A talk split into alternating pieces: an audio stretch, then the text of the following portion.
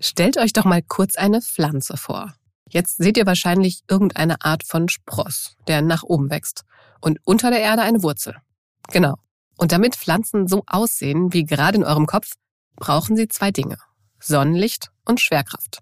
Sonst fehlt ihnen die Energie und die Orientierung. Aber was, wenn es eben keine Sonne gibt und keine Schwerkraft? In dieser Folge geht es um ein Thema, das vor allem für unsere Zukunft super wichtig ist. Pflanzen im Weltall. Und in der Rubrik beantworte ich die Frage unseres Hörers Panos. Wieso verändert sich die Farbe des Meeres? Mein Name ist Antonia Beckermann. Ich freue mich, dass ihr da seid. Aha. Zehn Minuten Alltagswissen. Ein Podcast von Welt. Bevor es mit dem Interview losgeht, gibt's noch eine ganz kurze Unterbrechung in eigener Sache. Aha, 10 Minuten Alltagswissen ist Teil des diesjährigen Beats and Bones Podcast Festivals.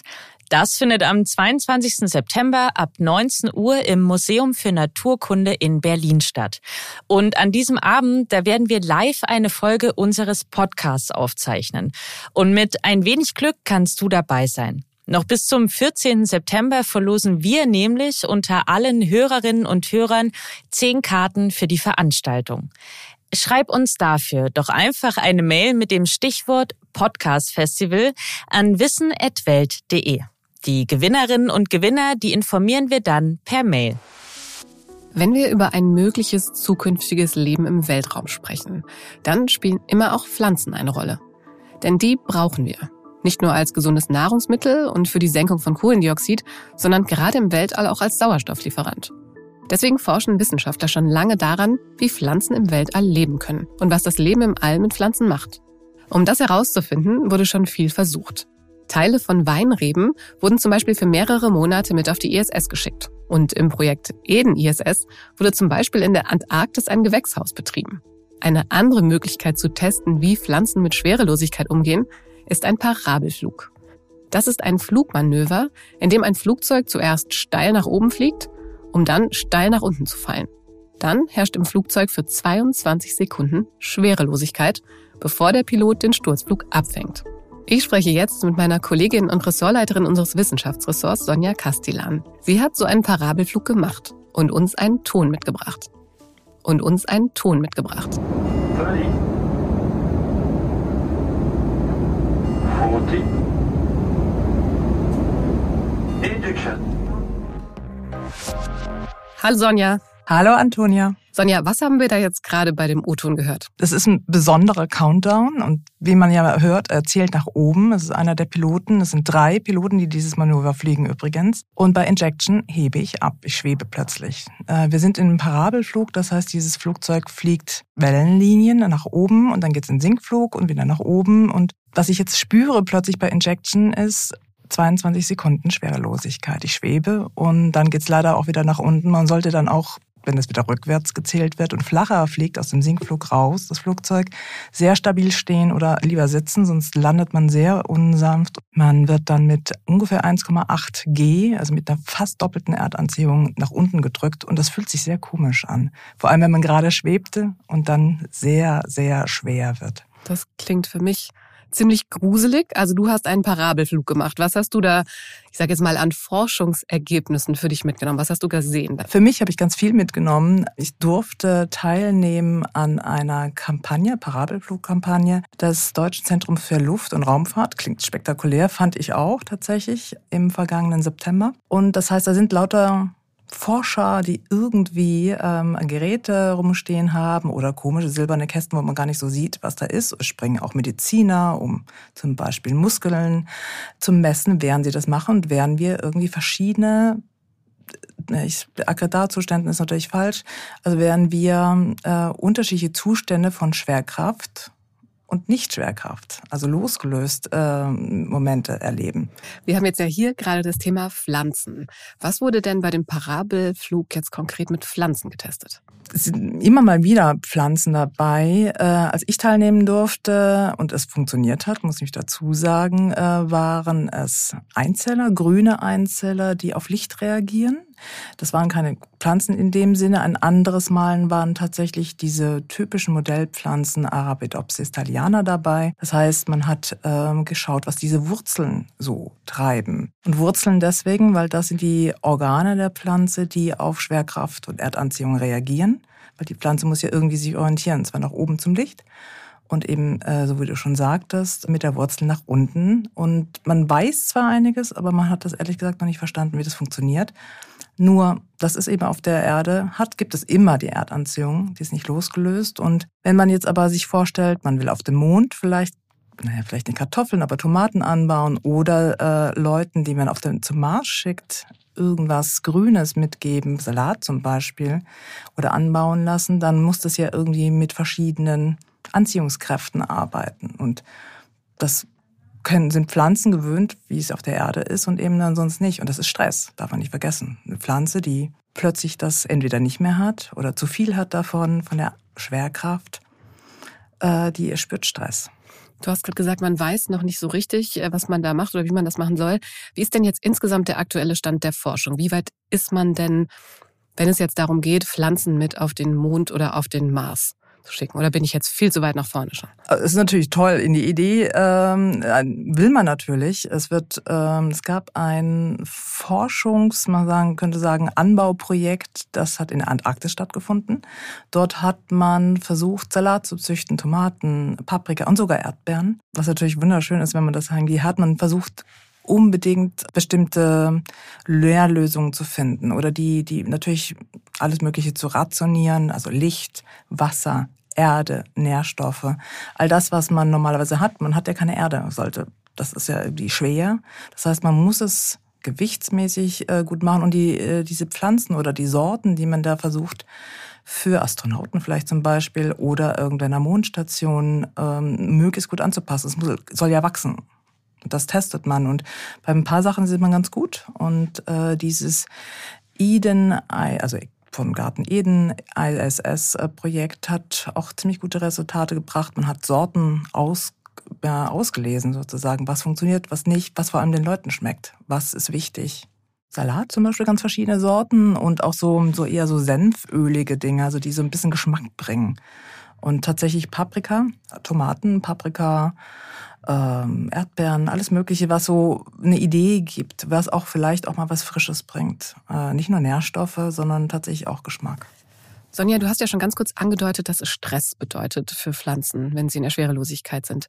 Was weiß man noch? Wie reagieren sie denn, wenn sie plötzlich nicht mehr automatisch die Wurzeln nach unten haben? Also tatsächlich, was natürlich passiert ist, sie, sie spüren eben eine Schwerkraft oder nicht und entsprechend wird Calcium in, eingeströmt in die Wurzeln. Das geht jetzt sehr ins Molekulare, das wird aber getestet, was passiert.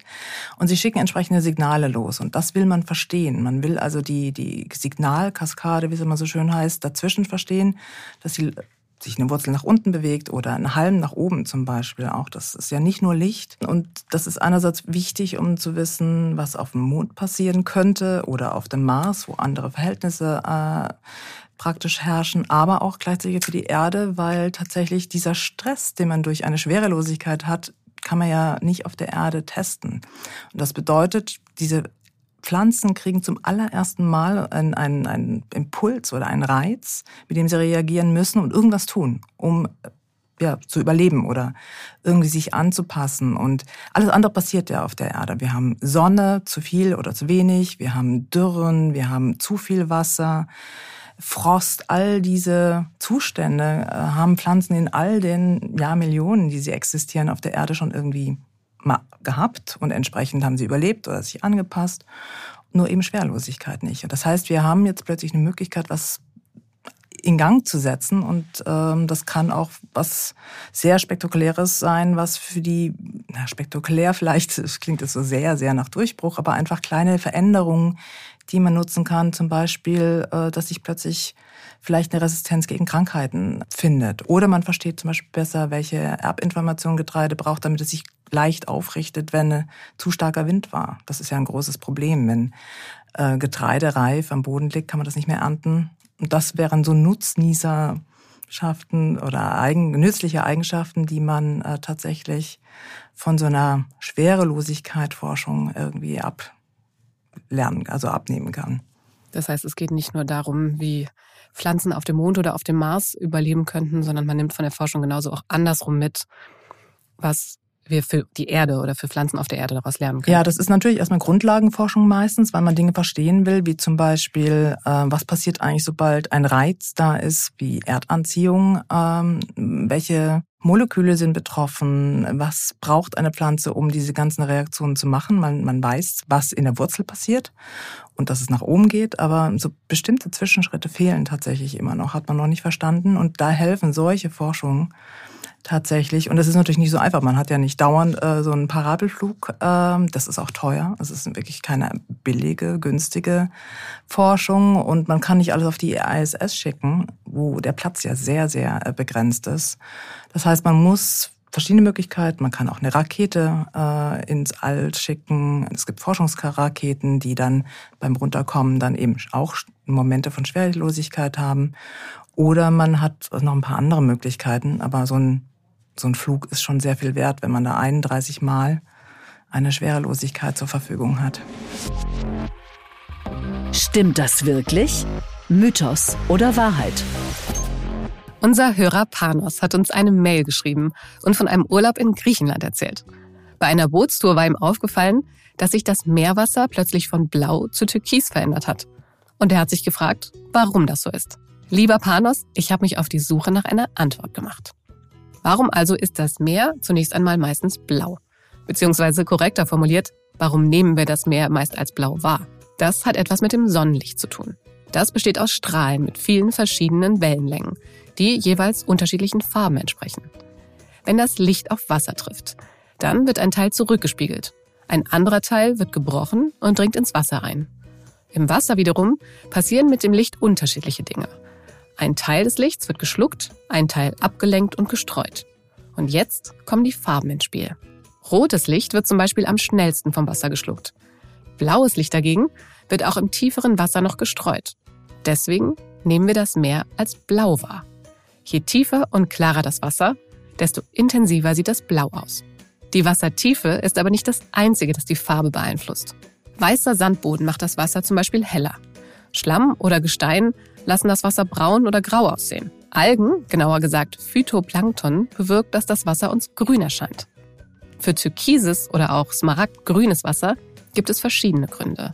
In der Karibik zum Beispiel reflektiert der helle und muschelkalkhaltige Grund das Licht. Für uns sieht das Wasser dann türkis aus. Weiter draußen auf dem Meer können zum Beispiel Kalkschalen von bestimmten Algenarten eine ähnliche Wirkung haben. Türkis wirkt das Wasser auch in Gebieten mit erhöhter Erdwärme. Denn da enthalten Gesteine häufig spezielle Mineralien, von denen sich färbende Stoffe im Wasser lösen. Ihr seht also, das Meer ist enorm vielfarbig. Wenn ihr noch mehr dazu wissen wollt, ich stelle euch ein paar Links in die Show Notes. Dir, Panos, vielen Dank für deine Frage. Ich hoffe, die Antwort hat dir geholfen. Wenn auch ihr Fragen habt, die wir hier beantworten sollen, dann schreibt uns gerne an wissen.welt.de. In dieser Folge ging es viel um unsere Natur und ihr könnt euch jetzt überlegen, ob ihr lieber im Weltall oder in der Karibik wärt. Ich persönlich kann die Frage für mich sehr eindeutig beantworten. Aber apropos Weltraum, falls ihr euch insgesamt für Raumfahrt und Weltraum interessiert, dann lege ich euch die Aha-Folgen aus unserem Themenmonat zum Weltall sehr ans Herz. In einer der Folgen spricht der deutsche Astronaut Matthias Maurer über den Mond und die Zukunftspläne der NASA. In einer anderen Folge erklärt die Geophysikerin Christiane Heinecke, wie ein Leben auf dem Mars aussehen könnte. Und in einer dritten Folge erklärt ein Wissenschaftshistoriker, warum es auf jeden Fall Außerirdische gibt und sie uns eher finden werden als wir sie. Die Links zu den Folgen stelle ich euch in die Shownotes. Mein Name ist Antonia Beckermann und ich wünsche euch einen schönen Tag und hoffe sehr, wir hören uns hier bald wieder.